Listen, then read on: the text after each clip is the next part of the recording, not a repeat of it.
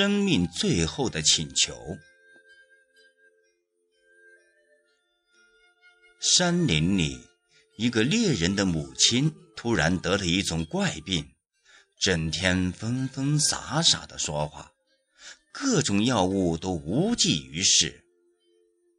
他去请教一位长者，长者告诉他说，怕是中了邪了，只能用猩猩的血镇一镇。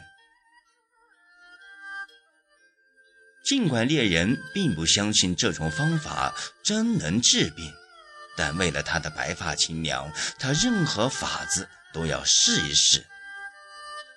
于是猎人二话没说，转身扛起猎枪到森林里找星星去了。俗话说：“公猩猩爱喝酒，母猩猩爱戴花。”可是三天过去了，猎人精心设计的酒局和花局都被狡猾的猩猩识破，竟无一落网。就在猎人几乎心灰意冷之际，他突然发现了一只正在哺乳的老猩猩。这只猩猩太老了。不但反应迟钝，而且行动迟缓。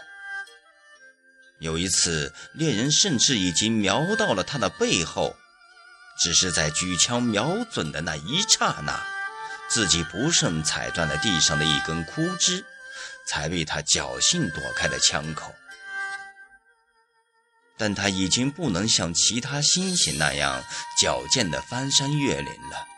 他只能努力地跑出一小段路程，等暂时脱离了危险以后，在岩石上歇息一阵，喘一喘气。何况他还要保护那只尚在襁褓之中的小猩猩。这只老猩猩已经太老，太老了。可这只小猩猩还太小。太小，它还不明白猎人的追逐和母亲的逃避究竟意味着什么。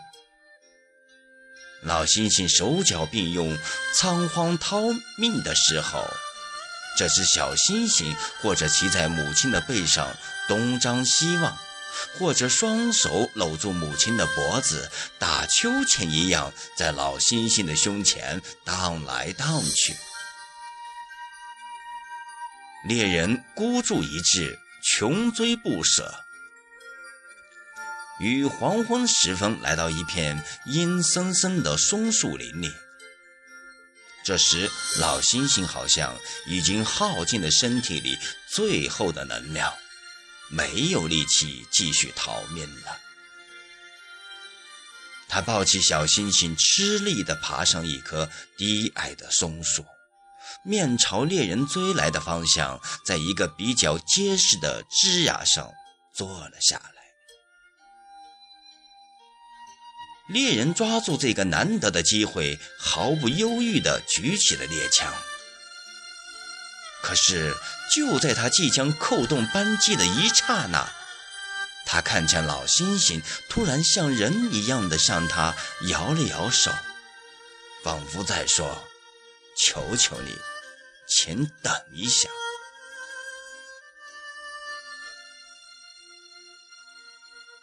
猎人心里一动，迟迟疑疑的放下猎枪。于是他看到了这样的情景：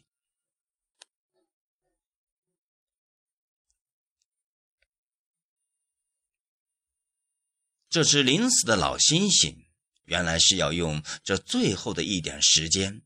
再为小猩猩喂一次奶。他突然变得那样的蛮横，不由分说的将小猩猩的头死命的按在自己的胸前，强迫他从一个乳头到另一个乳头吃了一遍又一遍，仿佛要将小星星一生所需要的全部乳汁，在这几分钟内都喂到他的嘴里。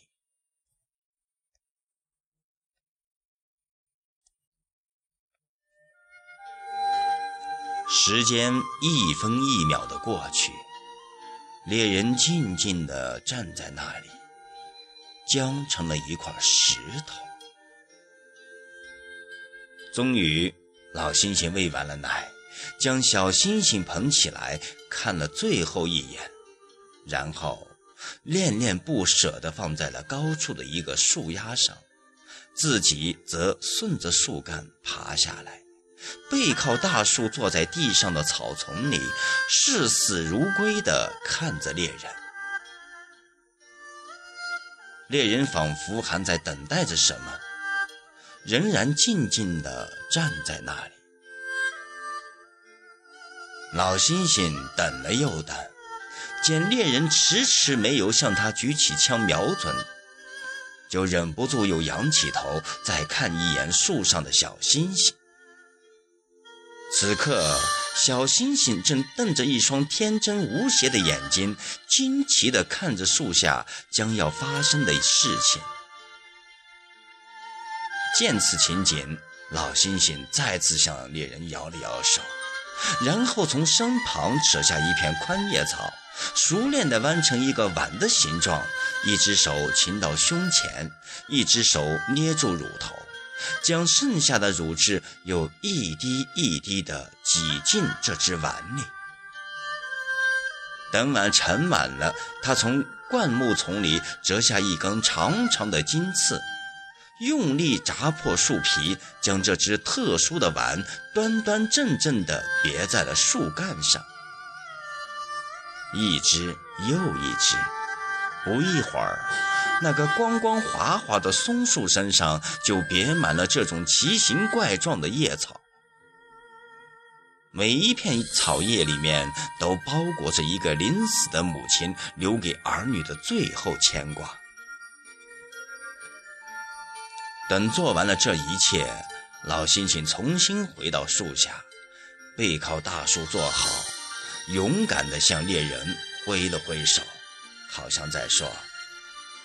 好了，开枪吧。这时候暮色四合，猎人的眼里只剩下一片泪光。在每一片草叶里面，都包裹着一个临死的母亲留给儿女的最后牵挂。母爱何止人类存在呢？在星星母亲的身上，母爱的光芒正熠熠光辉，凝固了时间，穿越了时空，化为永恒。它让我们明白，动物之间的亲情与人类之情是相通的。我们有着共同的惜子之情与慈母之爱，这种与生俱来的情感无比神圣和伟大，也令人怜悯与。动容。通过这则故事，使我们感悟到，同样都是爱，我们没有权利去剥夺，即便它仅仅是动物。母爱是天地间没有种类、没有种族、也没有阶级之分的，它浓浓的包裹着每一个孩子。人如此，动物亦然。当野羚羊向猎人下跪，只因为腹中怀有将要出生的小羚羊，你的心里难道不会被母爱震撼吗？当沙漠中的老牛流下眼泪，恳求行人给小牛一滴救命的水，你的心灵难道不会为母爱震撼吗？母爱成就了伟大的惊人之举，母爱丰富了我们每个人内心的情感。母爱就像满天的繁星，星星点点，映照着我们每个人的心田。以母爱的名义，让我们保护每一个弱小的动物，他们是我们不可伤害的朋友。